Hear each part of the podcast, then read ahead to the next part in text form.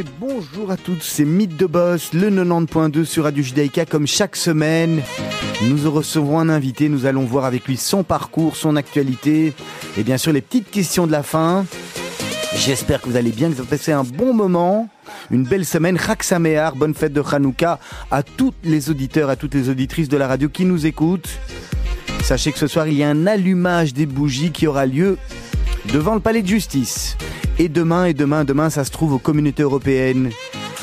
Bonjour Serge, ravi de vous retrouver. Bonjour Olivier. Tout va bien cette semaine, en pleine forme? Tout va très bien, merci beaucoup. Et oui, tout va bien. Alors, notre invité du jour s'appelle Pascal Gerkens. Bonjour. Bonjour. Vous allez bien? On va monter, on va monter le micro parce qu'on vous entend pas bien. C'était Voilà. presque ça, mais c'est Pascal Gerken. Oui, c'est Jerken. Voilà, c'était c'est parce que On Olivier dira- et moi, on on a un concours au niveau des noms et on sait qu'il les prononce systématiquement mal. c'est fait exprès. essaie- oui, c'était pla- planifié. Alors, vous, vous êtes à la tête du Gerkens Group, Gerken. Gerkens Group, c'est ça? Exactement, oui. Et, et, et aussi, c'est très important, parce qu'on on aura une, une longue partie à faire là-dessus, vous êtes le chairman de YPO Belgium, ouais. Bruxelles, exactement. Alors, on a l'habitude, chaque semaine, de rentrer bien en détail dans, dans, dans, dans tout ça, et notamment dans votre parcours. Et puis, euh, c'est ce que je dis chaque semaine, on n'arrive jamais par hasard euh, là où on est en étant parachuté. Vous, vous êtes belge à l'origine, Absolument. vous venez d'une famille de Verviers, si je me trompe pas. Oui, tout à fait. Hein, on, a, on a étudié quand même un petit peu, on a, on, a- on a, on a fait ses devoirs. Racontez-nous, vous êtes arrivé, vous, êtes- vous avez étudié, vous avez étudié à Verviers? Alors, non, j'ai étudié euh, à Louvain-la-Neuve à- et à, à Bruxelles également. Et donc, je suis arrivé ici euh, à l'âge de mes 18 ans. Et euh, à travers mes études, C'est des études de quoi? c'était des études de tourisme. Donc, Ah j'ai oui. décidé que je voulais travailler en milieu de, de voyage, des tour opérateurs de voyage. J'étais absolument passionné par les voyages, qui ne me m'amenait absolument pas à gérer une entreprise familiale de carbone que mon grand-père avait fondée en 1936 et que mon père gérait. mais, mais le tourisme, quelque part, on y reviendra un peu plus tard, parce qu'aujourd'hui, une partie de vos activités se passe à l'étranger, en Birmanie notamment, et donc il y a toujours cette envie de voyager avec ces études, finalement, qui, qui étaient là derrière, euh, Absolument. Je crois que je suis en train d'essayer de refermer le cercle à 53 ans. Ce qui est pas mal. Alors, dans votre parcours, donc vous disiez que vous étudiez à Louvain-la-Neuve, Oui. Après, il y a quand même une partie qui est importante également. Je vais vous laisser nous la raconter. Vous allez où après quand on finit les études? Alors, À effectivement, l'époque, en tous les cas. euh, absolument, je vais à l'armée, Voilà. qui est une école de vie extraordinaire. Je vous avez bien étudié, vous avez demandé de bonnes, de bonnes informations. En tous les cas, c'est plutôt ça. hein. Oui, ça doit être ça. Donc, une, effectivement, une, un, un passage à l'armée euh, belge, euh, comme officier de cavalerie au 1er régiment de Lanciers. Et euh, j'ai même resigné plusieurs mois, au-delà des 15 mois. Euh, je suis resté officier de réserve, je pense qu'à l'âge de 40 ans. Et je trouve que l'armée était une école de vie extraordinaire ça, pour moi. ça vous a fort marqué, Pascal tous. Gerkens. Oui, absolument. Ça m'a vraiment marqué. Mm. Euh, C'était une expérience humaine qui était extraordinaire. Et euh, c'est ce qui m'a permis de me lever tous les matins à 6 heures du matin et d'aller me coucher à minuit. Je crois que le bruit de l'adjudant qui me réveillait m'est resté et ça m'a énormément aidé. Je ne trouve pas les mots pour remercier l'armée belge. Vous, vous regrettez aujourd'hui qu'il y, ait- y plus de. on- alors, on sort un peu du cadre, mais on, tant Ouais, qu'on y ouais, est, ouais. vous, vous regrettez aujourd'hui qu'il n'y ait plus de, plus de services obligatoires? Absolument, oui, je pense que c'est une école de vie absolument extraordinaire et je pense qu'au niveau de la jeunesse, si on avait au moins un service militaire qui serait structuré, même plus court et efficace, on se retrouverait avec euh, des valeurs euh, qui seraient euh, beaucoup plus fortes et euh, on aurait beaucoup moins de difficultés. Je crois que c'est une grave erreur d'avoir supprimé le service Peut-être aussi une notion patriotique et une notion nationale, une, une identité nationale qui resterait plus forte. en Absolument, oui, tout à fait. Ouais. J'espère. Et euh, donc vous êtes, vous êtes resté et rempilé à l'armée. Alors c'est fort ça parce que on peut on peut comprendre la notion du voyage, de enfin de vouloir voyager, vouloir étudier le étudier euh, le tourisme, mais de là à passer à l'armée et rester un petit peu plus longtemps, c'est quand même fort. Bah, c'est une, expérience qui était exceptionnelle. J'étais basé euh, d'abord à Léopoldsburg, puis à Marchand-Famenne. J'étais chef de peloton euh, chariste. Et euh, c'est se retrouver sur le terrain, gérer une équipe d'hommes et Jamais, jamais en terrain actif. ou- Jamais en terrain actif. non. Non, non, non, euh, jamais en terrain euh, actif. parce que malheureusement les réservistes ne pouvaient en général pas participer aux missions à l'étranger, que ce soit euh, en Bosnie ou en Somalie. C'est pas que j'ai pas essayé. Euh, mais euh, une expérience humaine absolument extraordinaire et puis euh, un apprentissage à travers les différents grades. voilà. Pascal Jerkins, on termine l'armée, il se passe quoi? Alors on termine l'armée, là c'est un chemin de décider de partir vers Lausanne et de faire de l'hôtel management, continuer, euh, se rendre vers de l'hôtellerie, ce qui me passionnait vraiment, ou euh, prendre la décision de prendre euh, la direction de, de l'entreprise familiale. À cette époque-là, mon père est seul, il est enfant unique, mon grand-père était enfant unique, mon frère qui euh, est un partenaire professionnel absolument extraordinaire et qui a géré toutes nos entreprises euh, jusqu'à présent ensemble. Donc c'est vraiment une histoire de, de, deux frères. Il faut bien le savoir. Mon frère Frédéric est encore trop jeune, il a 7 ans de moins que moi et donc euh, se porte un choix important, c'est de revendre l'entreprise à un groupe anglais parce que euh, il n'y a pas de suite et il y a déjà des propositions à l'époque pour reprendre cette, euh, cette entité.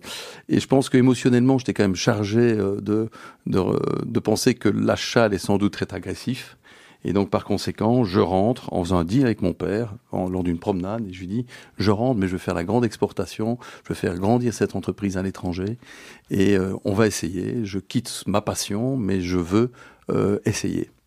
Pascal Jerkens, vous l'avez évoqué, vous avez dit que c'est une histoire de famille. Votre papa et puis juste avant vos grands-parents. Donc c'est déjà euh, trois générations. Et ici à, Radio Judaïka, en, préparant l'émission, il y a une partie importante qu'on aimerait un petit peu euh, évoquer avec vous, en sortant un peu du cadre de mythe de boss, mais qui a tellement d'importance euh, pour vous et pour et pour et pour Radio Judaïka. C'est la, la, partie qui concerne vos grands-parents. Vous nous avez expliqué en préparant l'émission qu'ils étaient ils, ils ont sauvé des juifs vous pouvez un petit peu nous raconter Vous me collez tout de suite dans l'émotion, là. Vous, vous, me sortez non, parce que du professionnel. C'est important, et, et, et, comme on est dans ah l'introduction et qu'on parle de, de famille, c'est pas la peine de... voilà. Non, non, tout à fait. Et, alors, par souci, bien évidemment, de, de, de, clarté, même si mon grand-père paternel euh, est parti comme, comme militaire euh, pour l'armée belge, a d'ailleurs été euh, prisonnier, a refusé de donner les clés de son entreprise, a enterré certains outils stratégiques de presse et autres qui permettraient aux Allemands de travailler et a mis la clé sous le paillasson et s'est enfoui. C'est pas mon grand-père paternel qui a eu euh, l'occasion donc d'effectivement d'accueillir un enfant juif chez lui, c'est mon grand-père maternel qui était un homme d'affaires extraordinaire, qui gérait une société de textile parce que Zach Verviers était à l'époque connu pour, pour le textile et euh, qui lui a été euh, résistant armé et qui euh, malheureusement j'ai perdu très tôt parce que je suis né en 68, il est décédé, je pense j'avais 7 ans et qui effectivement il y a une partie d'histoire au sein de la famille qui a fait que ma mère qui était très jeune et très petite qui est née juste avant la guerre euh, s'est retrouvée euh, du jour au lendemain avec un, grand frère dans la famille installé au collège et qui a intégré pendant une bonne partie de la guerre la, famille de mon grand-père. Il s'appelait Jacques Janowski et euh, je sais cette information naturellement. Mon grand-père, j'étais trop petit pour échanger ça, mais c'est quelque chose qui était très très fort pour ma mère, parce que se retrouver du jour au lendemain avec un grand frère, c'est des souvenirs d'enfance et autres. Il repart en, en 45. À cette époque-là, euh, il quitte la famille pour partir euh, en, internat, et euh, on a une série de lettres euh, que ma mère euh, chérit énormément et, partage avec moi pendant ma jeunesse, euh, d'échanges entre cet enfant et mon grand-père. très émotionnel, en expliquant son évolution à l'internat, la façon dont il grandit, toujours énormément de remerciements, toujours d'affection. J'ai évidemment uniquement les lettres dans un seul sens, et je fais d'ailleurs une élocution pendant mon secondaire euh, à ce propos sur, sur les camps de concentration, sur cette histoire. Mais malheureusement, euh, fin des années 50, on perd les traces des lettres. Euh, mon grand-père est malheureusement décédé, était fort malade plus tard, et on n'a pas, on n'a pas réussi à retrouver Jacques Janowski. Et donc on a les lettres, on a l'histoire, mais on a perdu la trace. Et donc on perd la trace et euh, à travers cette élocution, je me dis, Mathieu, il faudrait qu'on le retrouve, on regarde les vieux moyens du bord, les vieilles cabines RTT avec les, les pages blanches dans les cabines téléphoniques. Pourquoi Pascal Jerkin, ça, ça vous touche autant Parce que ça, ça aurait pu être... Parce, parce que qu'est-ce qui fait que ça vous a... que ça vous touche encore maintenant hein, Quand vous en parlez, on vous sent très ému? Mais ça me touche parce que d'abord, euh, c'est une histoire qui touche énormément ma mère, euh, qui, est, qui, est, euh, qui se pose des questions parce qu'on a perdu la trace parce que je sens que c'est quelque chose qui est une, une histoire de famille qui est importante, parce que mon grand-père a toujours été relativement discret, n'a pas voulu exposer des faits de guerre ou quoi que ce soit, toujours resté très silencieux après la guerre. Et puis, euh, je me passionne par cette histoire. Je me retrouve même dans un kibbutz, tiens d'ailleurs, à Yad Mordechai, pour faire une expérience de visite Israël. Je me passionne par le pays, je me passionne par, par l'histoire. Euh, et euh, je promets à ma mère de, le retrouver, de, de, trouver une, solution pour le retrouver. Et euh, ces pages blanches, je ne trouve rien. Euh, je creuse, je creuse, je m'installe à Bruxelles, je commence à avoir euh, des, des, amis juifs, je donne le nom, je passe, on essaie et autres, et toujours on revient à la même case départ, on ne trouve pas le nom. Janos... Il, il, était resté en Belgique a priori Alors on savait pas, justement. Donc on, les on, derniers échanges étaient encore en Belgique Les derniers échanges étaient en Belgique, donc ils étaient dans une maison, rassemblés, ils, ils faisaient du sport ensemble, euh, dans une communauté. Euh, il évolue vers un métier de menuiserie. Il était passionné de photographie. Euh, c'est une enquête. On, parlait... on, vraiment des pièces de puzzle qu'on qu colle les unes après les autres. C'est une vraie enquête. Et donc on se retrouve avec toute une série d'éléments, mais par contre on garde les lettres, mais on garde pas l'enveloppe, et donc on n'a pas l'adresse. Et donc toujours la même base le nom, on n'y arrive pas, il faut une adresse, parce qu'on retourne sur la commune, on accroche, on retrouve, etc. Il n'y avait pas d'adresse. Et j'ai essayé partout, mes amis ont essayé, j'ai même contacté euh, au début, lorsque j'étais YPO, membre YPO, j'ai contacté des amis du YPO Israël, qui ont essayé de m'aider, etc. Jacques Janowski, on l'a pas trouvé. Et il y a trois ans de cela, ma mère m'appelle un matin, c'était un matin où il y avait euh, les 20 kilomètres de, de, de Bruxelles, et elle me dit, j'ai rangé à nouveau, et vous savez, on met ça dans ces vieilles boîtes de chaussures euh, qu'on dédouble de manière à ce qu'elles tiennent le coup à travers les, les, les années, et elle me dit, j'ai euh, l'enveloppe, j'ai l'adresse. C'est fou ça, ouais. après tellement d'années. Et, euh, et effectivement, donc vous, vous imaginez, donc on cherche déjà depuis, euh, je vais dire, depuis 87, 88, c'est une histoire qui m'anime, et je me retrouve en 2018, hein, 30 ans plus tard, avec l'adresse, où tout le monde m'a bassiné pour me dire, pas d'adresse, pas de solution. Hein. Et c'est un matin euh, de 20 km de Bruxelles, je prends ma voiture, j'habite au lieu Saint-Lambert, je commence à rouler et à traverser, je me tape une heure et demie pour arriver à l'avenue Georges Benoît, 22, à Watermal-Boisfort. Et je rentre dans cette rue, et mes dernières lettres sont de 56, hein, 57. Mais aucune garantie de retrouver 50, la personne. Aucune garantie, bien évidemment. Euh, les dernières lettres sont là. La dernière adresse, je pense que c'était une lettre qui était de, de, de 51 52. Et donc, je me dirige vers... Euh, et je rentre tout de suite dans la rue, et il faut savoir que la nuit Georges Benoît, malheureusement, quand vous rentrez dedans, vous comprenez tout de suite que c'est des constructions des années 70. Et donc, euh, si la lettre, évidemment, vient des années 50, la construction, ça ne tient pas la route. Donc, je rentre dans la rue, je remonte tout le Georges Benoît, et je suis déçu. Je suis déçu, j'arrive au 18, 20, je cherche le 22. Au 22, je m'arrête, je vais quand même regarder. Et entre le, le 20 et le, le, le 22, il y a un 22, il y a un 22 bis, il y a une allée qui m'entre. Et je prends l'allée, et je tombe sur une, une grande maison, euh, une très grosse villa, quatre façades avec un jardin vide, avec euh, une association de propriétaires, pas occupée, etc. Et sur le fond à gauche, des dépendances avec euh, des garages, des anciennes écuries, d'où j'entends sur un petit appartement premier étage une musique classique. Et je me dis, mais qu'est-ce que je fais ici au milieu du jeu de qui Je suis là avec cette information, j'hésite, et je me dis, je vais risquer le coup, et je sonne à la je sonne à, la, cette porte. Et il faut se dire le contexte. On est dans Bruxelles dimanche matin vers 11 heures du mat avec une lettre. Vous appelez quelqu'un pour dire écoutez, j'ai une lettre des années 50 qui est partie d'ici. Est-ce que c'est pas me guider? On hésite de sonner. Et je sonne euh, par le phone. Le monsieur gentiment m'ouvre. Il est au-dessus des escaliers. Je lui explique ce que je viens de vous expliquer, le contenu de la lettre haute. Et il me dit vous venez pour les enfants juifs. Je vais vous expliquer. Les enfants juifs. Oui. Et donc je monte dans, je monte chez lui et c'est à ce moment-là que je réalise qu'ils ont acheté ce petit pavillon 54-55 avec son épouse qui est décédée. C'est un type extraordinaire qui a travaillé pour pour la RTB. Il a fait un livre de la maison et il s'agit de la villa Miramar.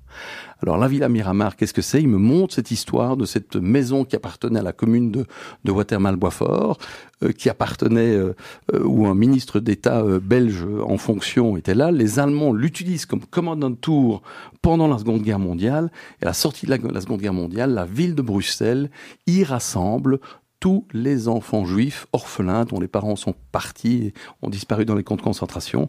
Et donc, on trouve une grande concentration. Et c'est là que, où toutes les lettres qu'on a se mettent en vie. Donc, le terrain de basket, euh, l'étape de ping-pong, les, les, photos, parce que lui avait collectionné, fait un livre qui parlait de, cette vie, euh, la Villa Miramar. Et dans ce petit livre qu'il me laisse consulter, qu'il a fait pour ses enfants, je retrouve une série de noms euh, de personnes. Euh, il me donne un numéro en Israël, je téléphone, on me dit qu'il est sans doute parti en Israël, on ne sait pas. Je pars dans des pistes, je tombe sur, sur différents noms de personnes qui ont séjourné dans la Villa Miramar, et puis je tombe sur un, une personne, euh, Marcel Friedman, euh, qui était professeur à l'université de Mons, qui est quelqu'un d'extraordinaire, je pense qu'il nous écoute peut-être. Et je lui téléphone, euh, il habite à la Hulpe. C'est le dernier numéro que j'ai de la liste des trois quatre personnes, parce qu'il y en a qui sont malheureusement euh, disparus. Et j'ai en ligne Marcel Friedman qui me dit, je connais très bien Jacques Janowski. Incroyable. Et comment on se sent à ce moment-là? et, et ben c'est l'aboutissement d'une histoire qui est complètement euh, dingue, hein, parce qu'elle met, elle met, elle met 40 ou 50 ans, pardon, pour se, se, développer. Et euh, je vais rencontrer avec ma mère, bien évidemment, le professeur Friedman. Et malheureusement, on est six années trop court. Il est décédé. Il habitait dans la rue de, de Marcel Friedman à la Hulpe. Et je le rate. Et puis je continue un chemin, pas pour les honneurs, mais pour mon grand-père, vers une possibilité d'aller vers les justes euh, parmi les justes.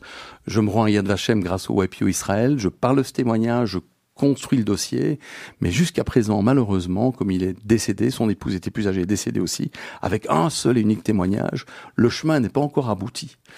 Donc je profite de vos ondes. Qu'est-ce qui, qu'est-ce qui, qu'est-ce qui pourrait eh, faire avancer le, le schmilblick, si on peut dire ça comme ça? Qu'est-ce qui vous manque comme, comme pièce euh, pour, pour faire avancer, euh, pour faire avancer l'histoire? Avancer l'histoire, c'est retrouver peut-être, avec avec l'âge bien évidemment, euh, des personnes qui vivent, qui sont toujours en vie, qui sont passées par euh, la, la, Villa Miramar, euh, donc à, à Watermal-Boisfort, et qui potentiellement connaîtraient ou cet ami par personne. Par contre, et je vais partager ce texte que je trouve très très fort, que j'ai rapidement noté dans le livre, qui est un texte que euh, les enfants partageaient ou les émotions des enfants, et dans des témoignages qui étaient donnés justement, et qui disait, euh, en parlant justement de cette villa Miramar, euh, je cite, euh, nous évitions de parler du passé de chacun. Aucun d'entre nous ne nous demandait d'où nous venions. Nous n'avions pas de sentiment de pitié l'un pour l'autre. Nous avions tous enfoui ce passé, mais sans parents, nous étions la plus grande famille de Belgique. Donc, euh, d'une part, ce texte me dit qu'ils ne parlaient pas vraiment entre eux, mais j'ai tout de même trouvé Marcel Friedman. Et donc, c'est un cheminement que je voudrais essayer de terminer, pas du tout pour l'honneur, mais pour la mémoire et pour passer ça à mes enfants, qu'ils passeront à leurs petits-enfants. Retournons à l'industrie, elle fait un peu trop émotionnel. On a, on, on, euh, avis de recherche, en fait, là. oui, avis de recherche. On, on mettra peut-être, en tous les cas, euh, ça passe sur les, les réseaux sociaux, l'émission passe aussi, donc pour les, oui. les personnes, euh, alors il y a peut-être pas spécialement au, au, moment, mais elle repasse Bien même sûr. après, donc pour les personnes ouais. qui la regarderont, qui pourront peut-être... Euh, et, et, et donc cette personne n'avait pas d'enfant, finalement, si je comprends donc, elle avait, elle, a vécu qu'une personne qui était plus âgée, qui avait deux enfants, qui malheureusement, je pense qu'il y en a un qui est, qui est parti, et une autre que je ne retrouve pas, qui vit en Allemagne. Mais je pense que d'après ce qu'on m'a expliqué, ce que euh, le professeur Friedman m'a expliqué, c'est que la relation avec ses enfants était peut-être un petit peu difficile, mais il reste un des deux enfants quelque part en Allemagne, effectivement. Alors Pascal Jerkin, c'était important, je trouve, de, de consacrer euh, euh, ces belles minutes euh, à, à, cette histoire, Merci. même que ces mythes de boss. Non, je trouvais que ça, ça avait doublement du sens, euh, et bien entendu sur Radio Judaïka. On va prendre déjà une première petite bouffée musicale, une petite, une petite respiration musicale. On vous avait demandé de, de choisir, de présélectionner deux morceaux. Alors, vous aviez choisi soit Black Eyed Peas, soit Astrud Gilberto. Par quoi on commence? Mm -hmm. Peut-être le deuxième, il est plus relax? Oui, il y a une raison particulière à ce morceau C'est un morceau de bossa nova, donc c'est un morceau de, de, de, musique, je vais dire, euh, très, euh, très relaxant. Euh, je voyage énormément et j'adore les musiques euh, des différents pays où je voyage et je trouve qu'il n'y a rien de plus relaxant que d'écouter un morceau euh, de bossa nova. Allez, c'est parti.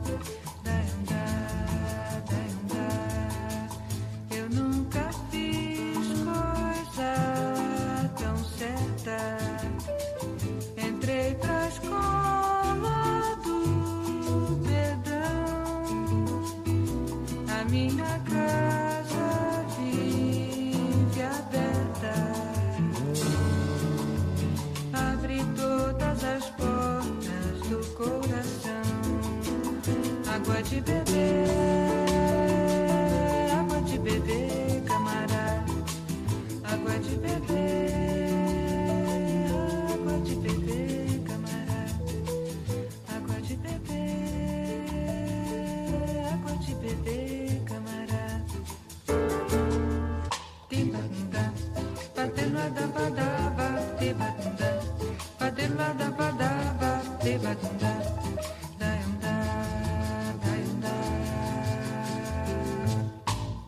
Voilà, un morceau bien relaxant après cette, euh, histoire émouvante. hein. En tous les cas, on espère que, l'appel a été entendu sur Radio Judaïka.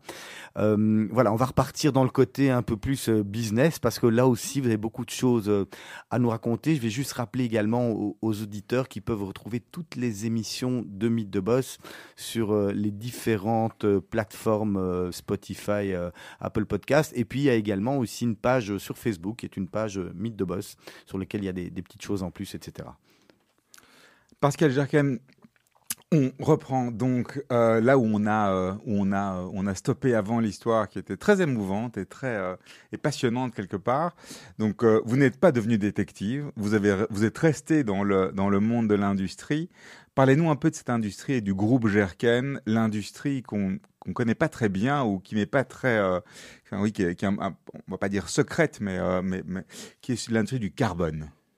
Alors donc, euh, le groupe Jerken fabrique du carbone et, et du graphite et toute une série de pièces d'usinage pour le carbone et le graphite, principalement sur des applications que vous trouvez dans différents secteurs. Comment est-ce qu'on fabrique du carbone et du graphite? C'est en, extrait du charbon et on, euh, c'est sous, pression. On est c'est- tout de même dans, dans- dans des mines à ciel ouvert. On est avec du, euh, de- des arbres fossilisés de millions d'années qu'on retrouve. Il y a différentes mines aux États-Unis, au Sri Lanka, en Inde ou autres. On les rassemble avec du brai.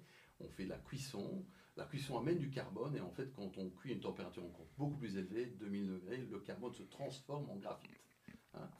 Alors, des applications, je vais dire, de carbone et graphite très rapidement. euh, euh, tout ce qui est ferroviaire, le passage de courant. hein, quand vous prenez un Thalys ou même un tram à Bruxelles, et vous voyez un arc électrique euh, sur le pantographe, et tout cet archet, c'est en fait ce carbone qui conduit le courant et qui amène le courant au tram. On va retrouver ça sur toutes les locomotives et sur tous les métros et trams euh, du monde entier. On a également des applications euh, qui sont dans le domaine de l'industrie de l'aluminium, des non ferreux. Euh, donc des pièces qui sont en contact pour purifier l'aluminium, pour purifier.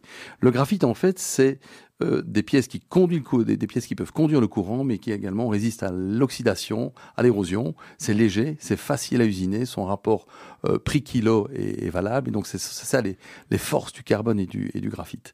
On a aussi, on parle aussi beaucoup de graphique, de gra- graphite, pas de graphique, de graphite, dans, euh, dans le secteur de l'automobile, de la Formule 1 et de, de en général. C'est la- on parle de la même chose, c'est la même chose. Alors, troisième famille, bon, il y a la famille des freins, naturellement, hein, euh, en carbone, hein, qui sont très, très légers et très performants. Et il y a également euh, la famille des, des- des- pièces en fibre de carbone. Et donc, à ce moment-là, c'est vraiment un tissu de fibre en carbone qui va être moulé dans des résines de formes différentes afin de faire les formes d'a- d'aérodynamisme qu'on trouve dans l'automobile. Ceci dit, je vous dirais tout de même que nous n'avons jamais fait de frein et nous n'avons jamais fait également de pièces en carbone parce que les durées de vie sont extraordinaires. Mon père et mon grand-père ont toujours pris des applications où les clients revenaient chaque année parce Il y que moi je, intérêt. moi, je fais des pièces d'usure, je fais pas des pièces qui tiennent, qui sont très efficaces et qui sont très bonnes, mais on s'est gardé. D'ailleurs, tous ceux qui ont fait des freins en carbone pour Porsche ou Airbus n'ont pas gagné d'argent. Mais alors, vous êtes, vous êtes moi, je- je trouve ça quand même extraordinaire. Vous étudiez le tourisme. Vous baignez dans une culture industrielle, dans une familiale, pas Ouais. très bien. Vous allez à l'armée et vous finissez par revenir dans le carbone. C'est quand même dingue. Euh, on est, on est, on est quand même loin de tout ce que vous avez voulu, vous aviez voulu faire. Ça, ça a été une passion. C'était une, une, ou, ou- c'est, devenu une passion quelque part? Ben, Je, je- crois que je pense pas que j'étais passionné par l'industrie, mais ce que j'étais passionné, c'était clairement euh, amener ce groupe à la grande exportation et euh, voyager à travers le monde Vous entier. êtes pris au jeu. comprendre ces différentes cultures à travers euh, les, les traditions de, de, Mais, mais Des- ça, ça- ça va plus loin que ça. Il y a aussi un côté tradition, héritage familial. On le sent bien, même dans l'histoire de, vos grands-parents euh, avec euh, les enfants, l'enfant caché. C'est la même chose. On sent qu'il y a ce côté euh, pérennité, euh, héritage, c'est important pour vous aussi. Oui, un respect de tradition et de garder naturellement les valeurs d'une société familiale, euh, surtout quand euh, on risque de la perdre chez un concurrent. Mais je pense que euh, il est possible d'être passionné partout à partir du moment où on module vraiment euh, la façon à laquelle on travaille. Moi, la chance que j'ai eue, c'est de pouvoir grandir ce groupe. Ça se passe pas trop mal parce que 28 ans après l'entreprise, et j'insiste pour dire que tout ça est réalisé avec mon père et mon frère, pas seul et surtout une équipe de 300 collaborateurs à travers le monde avec six ça différentes seul. productions. On, on a on a décuplé le chiffre d'affaires quand on a reçu les clés. Donc ça c'est pas euh, ça Et la grande exportation, c'est devenu une réalité? La grande exportation, c'est devenu une réalité grâce à Siemens, Bombardier et Alstom qui ont tiré l'entreprise en disant vous êtes bons produits, mais nous, il les faut en Chine, il les faut en fabrication locale. Il faut également euh, être présent sur le marché chinois. Et donc, j'ai passé euh, les 15 dernières années euh, à 50% de mon temps en Asie et en Chine à vendre nos pièces. Et là, évidemment, la dimension du marché, elle est tout autre, vous imaginez, que ce que j'aurais pu vendre à la SNCB ou à la SNCF. C'est un, un, un sacré pari finalement euh, qui vous est arrivé là de, de passer d'une entreprise euh, de taille euh, moyenne, normale, à, à- à vraiment en faire un groupe, comme vous dites, avec euh, euh, 300 personnes, des usines en Asie, etc. Il fallait oser. Il fallait, euh, il fallait oser, et on en parlera tout à l'heure à propos du YPO. Je pense qu'il y a pas mal de choses. Il y a, on a réussi à faire une série d'acquisitions de, concurrents et de, grandir, parce que il y a des entreprises qu'on a créées, mais des entreprises qu'on a, qu'on a acquis. Euh, c'est justement ces dynamiques, on, on verra ça tout à l'heure avec le YPO, de prendre des risques, parce que je crois que le, grand challenge de, société de famille, c'est euh, d'être très conservateur et d'être de, de faire très attention à la façon dans laquelle on, on évolue. Mais c'était un très beau challenge euh, que je ne regrette pas, que je ferai euh, avec grand plaisir. Alors vous dites aujourd'hui justement c'était parce que aujourd'hui quelque part ce n'est plus. Vous êtes encore là, mais vous, mais vous y êtes plus vraiment? Donc aujourd'hui, je crois que Covid, euh, Covid aidant, je suis resté plus longtemps que prévu. Je suis toujours très présent pour euh, la gestion des équipes commerciales sur le terrain à la grande exportation. Mais on a eu une opportunité de, de je veux dire, de faire grandir l'entreprise à un certain moment de manière différente. C'est-à-dire que Waptec GE, hein, qui est une fortune 500 aux États-Unis, a décidé d'acheter un groupe de carbone. Et euh, dans cet univers d'acquisition, on a très très peu de players dans le marché.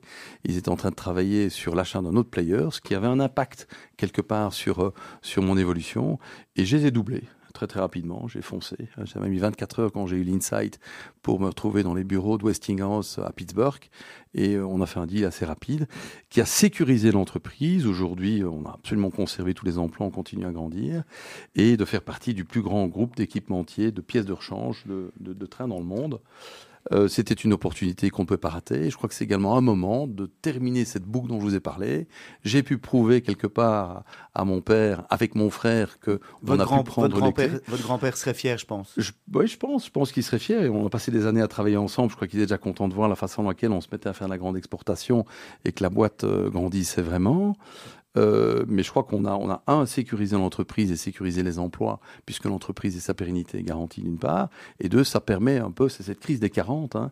On se dit, on en parlera peut-être dans, dans cette autre vie. Je veux faire des projets sustainable. Je suis passionné par l'hospitalité, par l'hôtellerie. À un moment ou un autre, est-ce que j'essaye de rebondir, changer de carrière, changer de vie?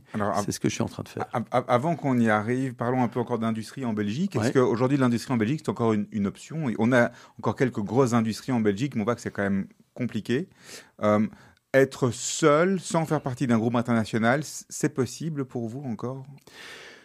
Bah, je crois que c'est effectivement de plus en plus difficile, mais si on regarde les grandes entités, que ce soit dans l'acier, que ce soit dans les groupes de verre ou autres, etc., je crois qu'il n'y a plus, plus grand monde qui se retrouve seul sans avoir une grande alliance ou hein, euh, se retrouver à travers de- de- des groupes qui sont plus importants. Par contre, je tiens véritablement à souligner que le belge vend extrêmement bien, que la qualité de l'industrie, qu'elle soit tant wallonne que euh, euh, flamande ou bruxelloise, est excellente, et on trouve plein de boîtes absolument magiques qui exportent magnifiquement bien à l'étranger. Alors Pascal Gerkens, vous nous avez forcément entendu une perche. On va reprendre la perche. Votre passion, c'était, vous avez étudié le tourisme et vous aimez voyager, vous nous l'avez dit. Là, aujourd'hui, vous avez des, investissements, des, projets à l'étranger, notamment en Birmanie. Quelques, quelques mots là-dessus? Oui, donc euh, bah, le second pôle de la famille, c'est de faire de l'immobilier. L'immobilier, il est principalement industriel sur l'Allemagne et également résidentiel et commercial sur euh, la, Belgique. Euh, mais je vous ai parlé de cette crise des 40 et j'ai été supporté d'ailleurs par mon frère pour le faire. C'est cette idée de dire, tiens, est-ce qu'on n'essaierait pas de créer des projets qui sont des projets immobiliers, mais qui une valeur de sustainabilité dans les émergents Et euh, comme j'habitais, je veux dire, les 15 dernières années à mi-temps euh, en Asie, je me suis passionné par euh, les pays de la région d'Asie du Sud-Est. Et je me suis arrêté sur la Birmanie parce que la Birmanie, c'est le seul pays où on sent encore voyageur et pas touriste. Et que le contact humain avec la population est absolument exceptionnel et d'une générosité, elle est, elle est extraordinaire. Et donc, euh, on a eu l'occasion de, de- de se mettre à investir pour faire un projet euh, euh, d'un resort sustainable dans ce pays. Pour- mais pourquoi la Birmanie en particulier? Ben justement par cette, cette impression, une fois qu'on a vraiment ratissé euh, toute l'Asie du Sud-Est ou autre, qu'il y a une authenticité dans ce pays, et ça reste un petit peu aussi le, le dernier Far West du, du, du Far East, hein, mais ça reste un pays qui est compliqué, qui est difficile, mais les gens sont absolument passionnants, et je pense que c'est encore un pays où il y a moyen de faire pas mal de choses, et euh, c'est une passion, c'est une véritable passion. J'ai passé euh, du temps en Birmanie quasi de manière mensuelle euh, depuis ces 10 dernières, 10-12 dernières années. Et c'est une véritable passion que j'essaie de mettre en place au niveau professionnel. Alors, c'est quoi un resort sustainable? Bah, y a, ah, on va faire du, du greenwashing ou du system washing ou Ça, taper ça- le mot ça impact, fait un etc. peu ça quand même. Ça, fait, un peu oui, ça. Oui, oui, mais enfin, j'avais déjà dans, dans mes cassettes il y a 10 ans, hein, tout de même.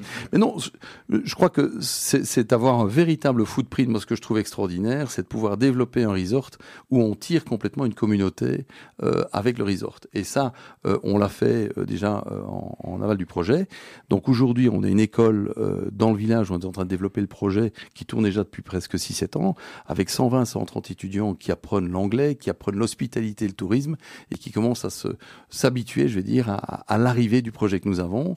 Et donc, ce que je trouve extraordinaire dans un projet, c'est pas seulement euh, d'établir un hôtel de qualité qui est en respect avec les valeurs de, nature et autres, mais c'est surtout, c'est ça qui m'in- m'intéresse le plus, c'est de travailler avec une communauté, de véritablement driver, de sentir qu'on a un impact qui touche 5 600 personnes, voire plus, euh, qui sont autour, euh, autour de, de ce resort.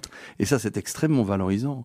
En fait, c'est assez passionnant parce que si vous passez toute votre vie systématiquement à, à regarder euh, euh, votre réussite, je veux dire financière, bon, c'est très bien, mais ce plaisir de faire une réussite qui est dans, dans, dans, les valeurs humaines, je trouve que j'y prends beaucoup plus de plaisir aujourd'hui que de faire un, un deal professionnel. Voilà. Combien de chambres On parle de combien de chambres aujourd'hui? Alors, c'est un projet qui peut monter sur 125 unités. C'est pas des chambres, ce sont des, des bungalows. hein, des peut, bungalows peut monter, pleins. ça veut dire quoi? Il est en construction, il est construit, il est en, en phase. Les de- alors, oui, bah, écoutez, heureusement, donc là, euh, master plan, on a évolué, on a déjà euh, une école, on a, on a une, certaine infrastructure, on allait démarrer, mais hein, l'actualité birmane, vous la connaissez, hein, malheureusement. Donc, euh, j'ai d'ailleurs atterri dans le dernier avion qui est rentré en Birmanie le 31 janvier, la veille du coup d'État, pour faire avancer le projet avec nos équipes. Euh, je suis reparti par un vol euh, de, hein, de rapatriement via Singapour deux mois après. Les activités sont évidemment euh, suspendues, je veux dire, pour le moment. Donc, il- Ça fait partie du jeu aussi du dernier Far West, Far East? Je m'y attendais pas. Personne s'y attendait et, euh, et c'est dramatique. Et euh, je vais pas rentrer dans les, détails politiques parce que c'est très triste pour euh, la Birmanie, les, bien évidemment la population birmane. Ce qui se passe est, vraiment très très difficile. Le seul petit mot que je voudrais dire, c'est que quand ça va revenir sur la carte, il faut surtout pas faire d'embargo. On tire sur Total, on tire sur Accor, on tire sur tout le monde. Un embargo est toujours absolument négatif et il ne pénalise que les gens qui sont sur place. Hein, ça va pas pénaliser ceux qui sont visés. Ce sont les les, la population qui vont souffrir, les emplois dans le textile, les emplois dans le tourisme. Donc il faudra un jour redémarrer ce pays exceptionnel euh, et on y croit. Comment on gère euh, ce genre d'événement justement quand on a investi quelque part? Parce que j'imagine qu'il y a des investissements qui sont non négligeables. Euh, quand on parle d'immobilier euh, euh, Mhm.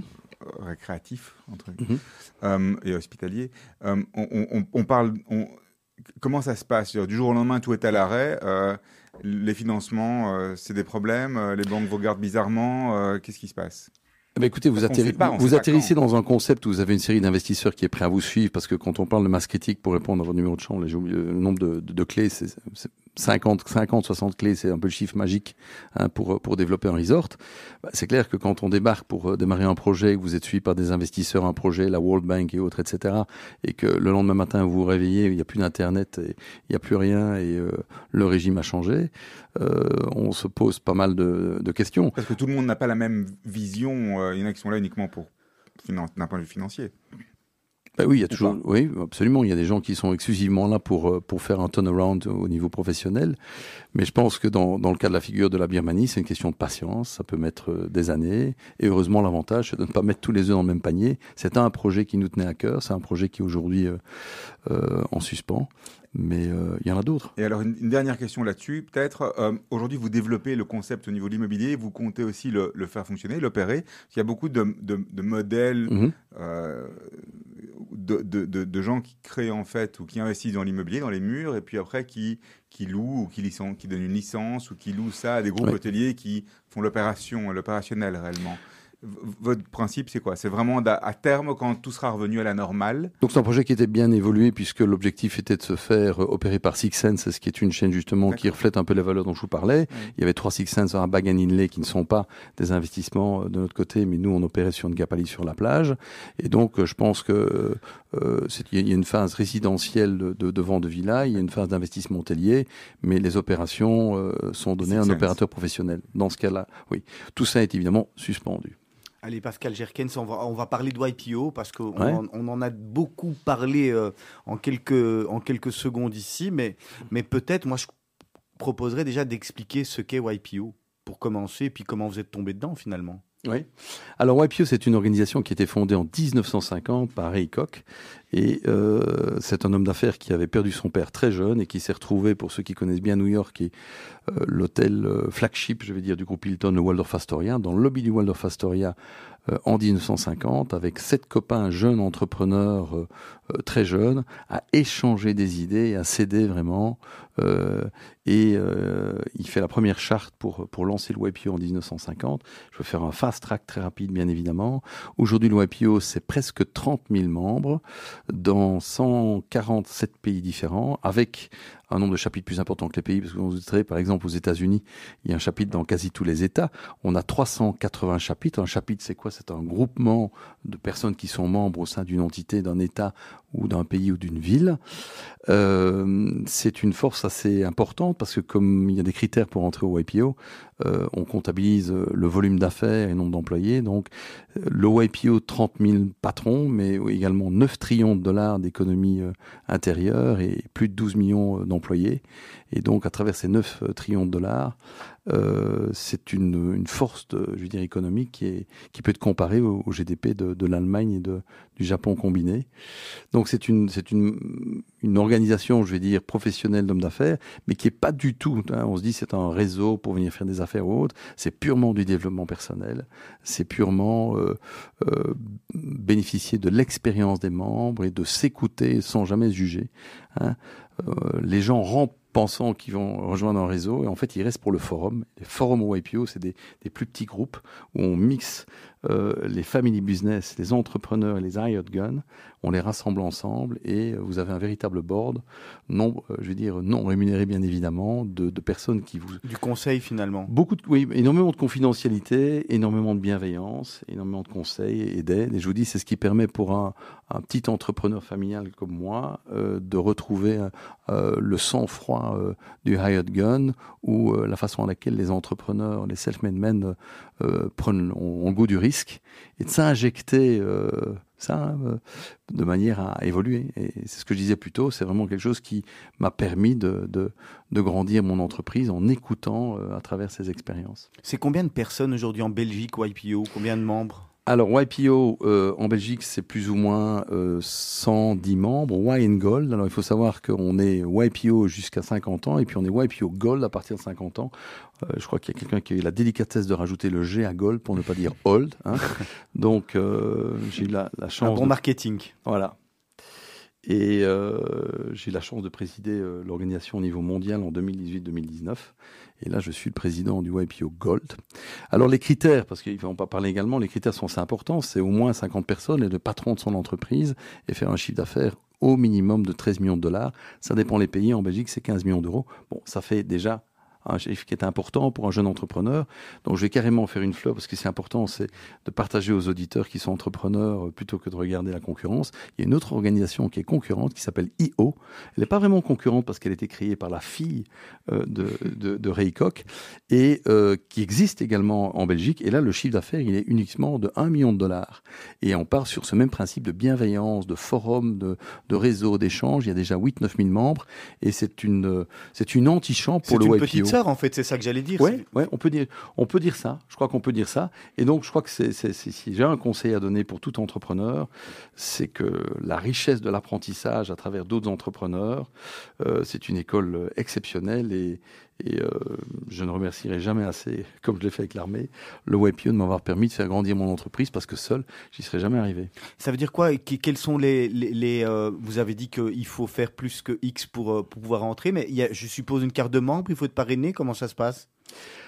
Alors, euh, on peut euh, appliquer euh, sur le website et rentrer comme ça. On peut être en connaissance avec un, avec un membre. Vous en avez une série d'ailleurs qui sont passés ici avant moi et qui vont continuer de passer après moi. Euh, Il y a un FI international et puis un FI local qui vous permet de participer aux activités. J'ai oublié de dire que c'est également beaucoup de valeurs familiales. Les, les épouses et les partenaires participent. Et également, on a une fondation qui s'appelle ONG où les jeunes enfants jusqu'à l'âge de 30 ans peuvent également participer et travailler dans cette motivation euh, de ce que le, le, le WAPI offre. Alors vous, vous êtes rentré au départ comme, comme simple membre, si on peut dire comme ça, Ouais. et puis on vous vous êtes dit, tiens, c'est vraiment quelque chose où je voudrais m'investir, parce que finalement, on sent que vous investissez à fond avec le cœur dans tout ce que vous faites, et c'est comme ça que vous avez gravi les, les échelons de, de ce club d'affaires? Donc je suis rentré en 2004 euh, par euh, José Surstrassen qui m'a proposé de, rentrer.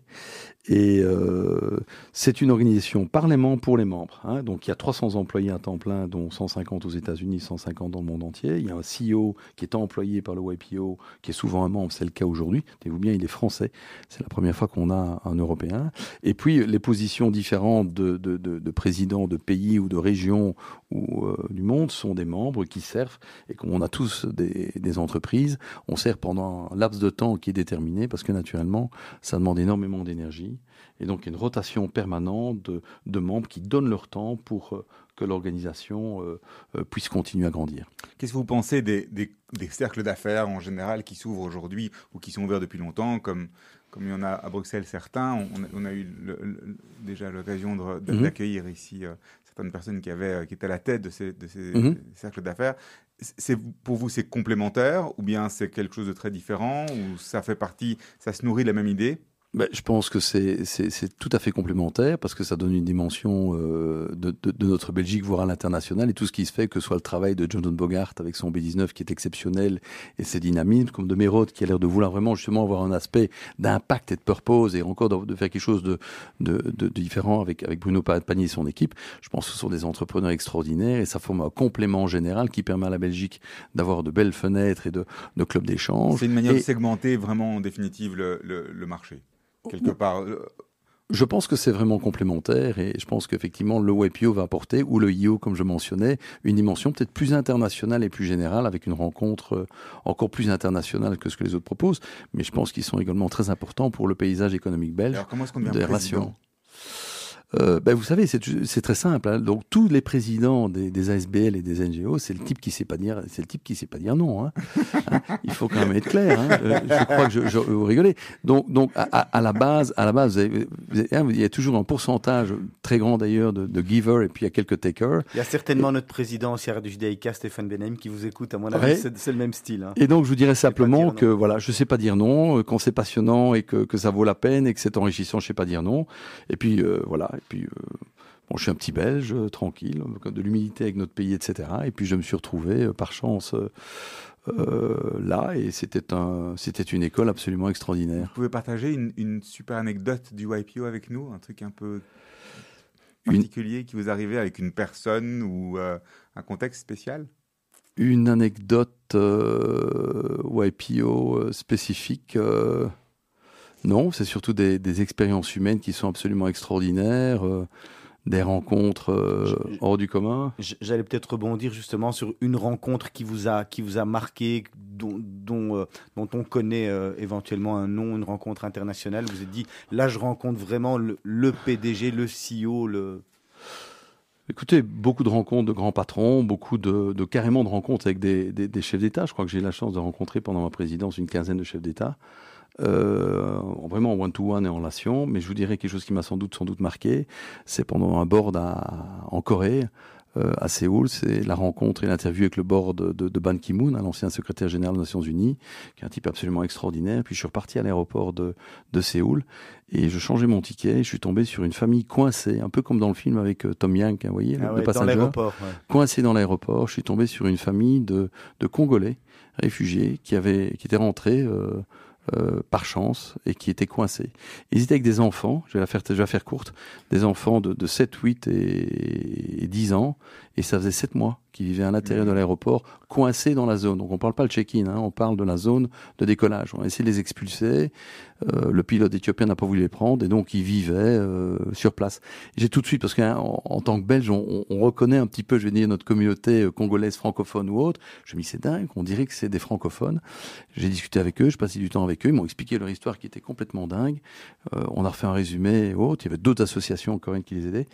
Et Ban Ki-moon m'avait donné sa, sa carte de visite. Sur la carte de visite, étrangement, il n'y avait pas d'email. Il y avait une adresse, mais il avait mis euh, au verso son, son portable, enfin son numéro de téléphone. Voilà un bon invité.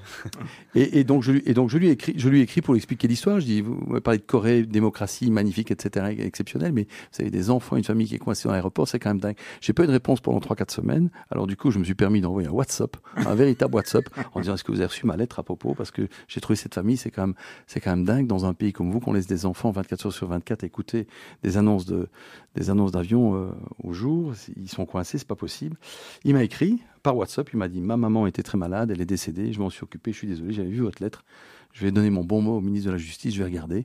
Et puis il y a un, y a un, un encours qui dure pendant euh, euh, deux trois mois et il les sort. Il les sort et euh, ils ont du boulot, ils ont un emploi, ils ont un permis de rester. C'est une petite histoire qui m'a marqué beaucoup plus que d'aller serrer des pinces. Ou euh, je crois que ce qui est intéressant, c'est pas c'est pas le big name, c'est le contenu qu'on sort du big name. On, on fait appel à vous aussi à Davos? Alors effectivement, je êtes vraiment bien informé. On a le WebU est présent au World Economic Forum à, à Davos. On a la chance d'être présent là euh, depuis depuis maintenant euh, trois ans. Et de nouveau, c'est ces rencontres qui permettent de dire comment est-ce que nous, chefs d'entreprise, on peut avoir un impact, on peut être présent également et échanger. Euh, site at the higher table, comme on en parle dans nos nouveaux programmes d'impact, pas seulement du learning, mais comment est-ce que l'organisation peut vraiment impacter euh, le monde et, euh, et les gens qui travaillent pour les entreprises YPO. Vous avez parlé euh, euh, tout à l'heure, quand, quand on parlait au départ de, de YPO, vous avez une antenne également euh, en Israël, forcément. Absolument, nous, ouais, nous, ouais, ça, ouais. nous, ça nous intéresse parce que. Oui, bien a- sûr. Expliquez-nous un petit peu comment ça se passe là-bas. Alors, on a un chapitre, donc, euh, le chapitre israélien fait partie de la région Europe. C'est un chapitre qui est extrêmement dynamique, qui est absolument extraordinaire. Moi, je suis très passionné d'Israël. Je pensais que j'allais vite au niveau business, au niveau professionnel. Je crois que j'étais un type quick. Et c'est quand j'ai atterri à Tel Aviv que j'ai compris que j'étais pas quick. Euh, Il y a une énergie qui est absolument extraordinaire, euh, d'abord euh, en Israël, mais également avec notre chapitre israélien, qui est plus important que le chapitre bruxellois. Je crois qu'on on être à, à 150 membres. Euh, ce qui est très très beau d'ailleurs, c'est qu'ils organisent chaque année un événement Touch Israël euh, qui permet à nos membres de, de- de vraiment euh, rencontrer, comprendre Israël, aller à la rencontre. C'est là que j'ai eu la chance, à l'époque où j'étais toujours vivant, de, de rencontrer, parce que les, les, les ressources que WebPio Israël amène sont vraiment très gros calibre, mais à l'époque, euh, de rencontrer Shimon Peres et, et d'entendre, euh, euh, je vais dire, cette phrase qui est extraordinaire et qui, qui est vraiment no, room for small dreams. hein. Et toute cette dynamique, c'est super inspirant. voilà. Et c'est quelque chose, ces valeurs de, de cette Touch Israël, j'en ai fait trois fois, inspirant d'une société qui est en permanence challengée, dynamique et courageuse. C'est un truc qui, qui tire l'énergie. Surprenant, c'est comme ça qu'on peut dire Ouais. On va continuer euh, euh, sur la, la, les, les- les questions, euh, les questions rapides, hein, parce qu'on on- on y arrive, On arrive. y arrive tout doucement. Alors, on va vous poser des questions rapides auxquelles on va vous demander de répondre un petit peu rapidement également.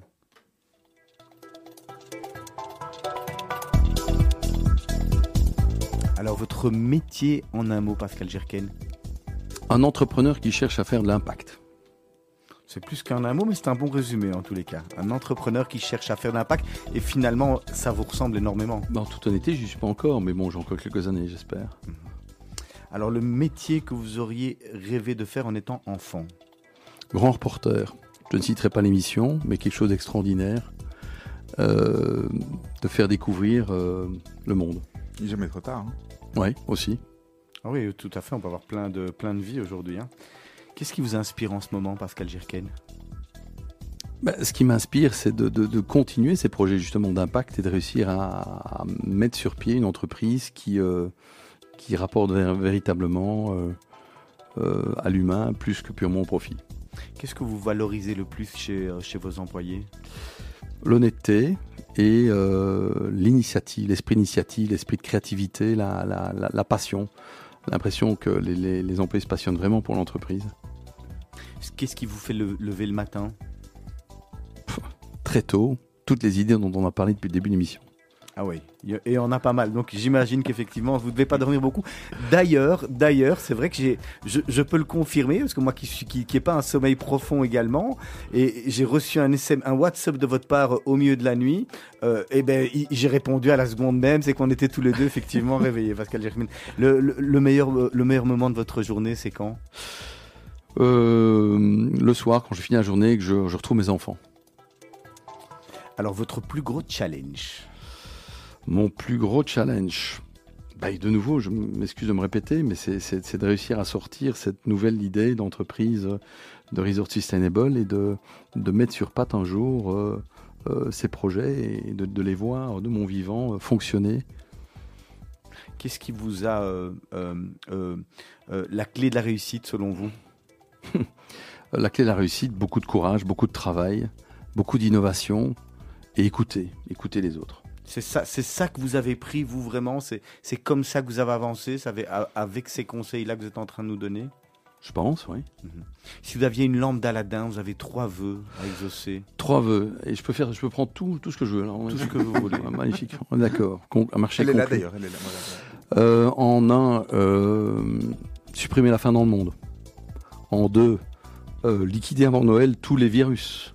Euh, je rajoutais le cancer, la HIV, je, je mets tout dans le package, d'accord. Et alors en trois, euh, la possibilité de continuer à utiliser la lampe tant que je veux à bon escient. Ah oui, parce Ça, que c'est- ça, c'est- très intelligent. C'est voilà. toujours mon vœu préféré celui-là. Ouais. Pouvoir Ouais. faire un vœu, c'est pouvoir faire autant de Bah, vœux qu'on veut. On m'a dit que je pouvais avoir tout ce que je voulais. hein. Ah ben D'accord. voilà, donc, fi- donc On a final- le même. On a final- le même. finalement c'est de l'illimité. Pas Si- souvent des gens qui sont venus avec ce vœu-là, mais c'est- on a le même. Votre petit plaisir coupable, Pascal Gerken. Plaisir coupable, le saké japonais. Ah ouais, c'est ça que vous... ben, ça vous en buvez pas en Birmanie du coup. Euh, on le trouve ou je voyage avec Le président de votre pays vient dîner chez vous, bah, ça a dû vous arriver finalement. Qu'est-ce que vous préparez à manger? Euh, Là, par contre, euh, je téléphone à un traiteur. C'est plus facile. Une chose que vous avez faite en étant plus jeune que vous n'oseriez plus refaire aujourd'hui. Une chose que j'ai fait plus jeune et que j'oserais plus refaire. À l'armée. Ah oui, à l'armée on fait des bêtises. hein. Certainement une histoire. à Oui, oui, bien sûr. Oui, effectivement. passe. Ouais, on passe. ouais. Allez, on passe. Ouais, Pascal. Jerkins, on vous avait demandé de, de réfléchir à, à une citation, une phrase, un dicton que vous aimez utiliser, qui vous fait avancer. Ouais. Euh, on dit qu'elle est d'Eisenhower, ça reste à vérifier, en président américain. hein. Euh, faites ce que vous pouvez, avec ce que vous avez, là où vous êtes. On va réfléchir là-dessus.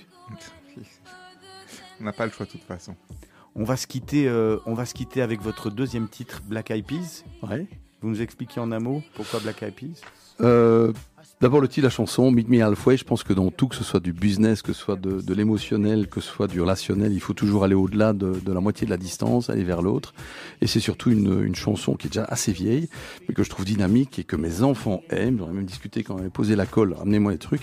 Et il y avait un choix familial qui allait vers là. C'est une chanson sur laquelle euh, on a souvent dansé en famille. Merci beaucoup d'avoir accepté l'invitation de Radio Judaïka, de Mythe de. J'espère que votre message sera entendu. J'espère qu'on aura qu'on aura pu vous aider à, à- à- à effectuer ces, ces recherches et que vous pour- pourrez aboutir parce que c'est une vraie belle histoire. Rappelle-la peut-être, Olivier, avant. de- On peut peut-être la rappeler. Le, donc, l'avis de recherche pour Le des nom gens, oui, des gens, Jacques Janowski et des gens qui étaient à la villa À la- Miramar à Boisfort.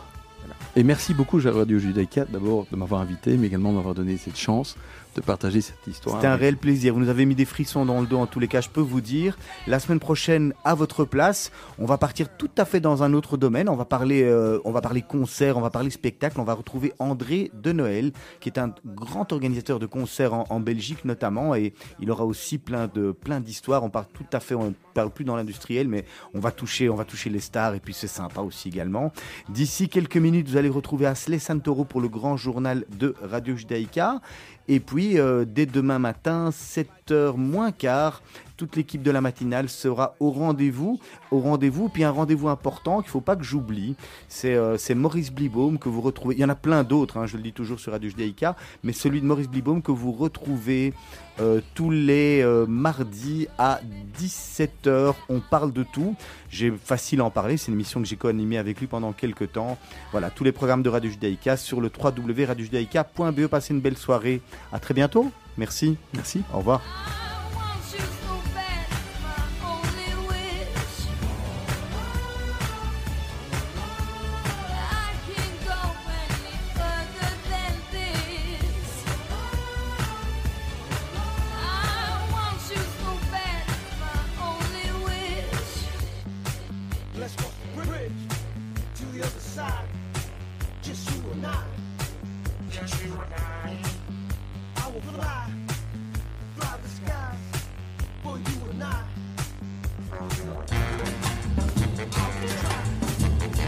I die for you and I.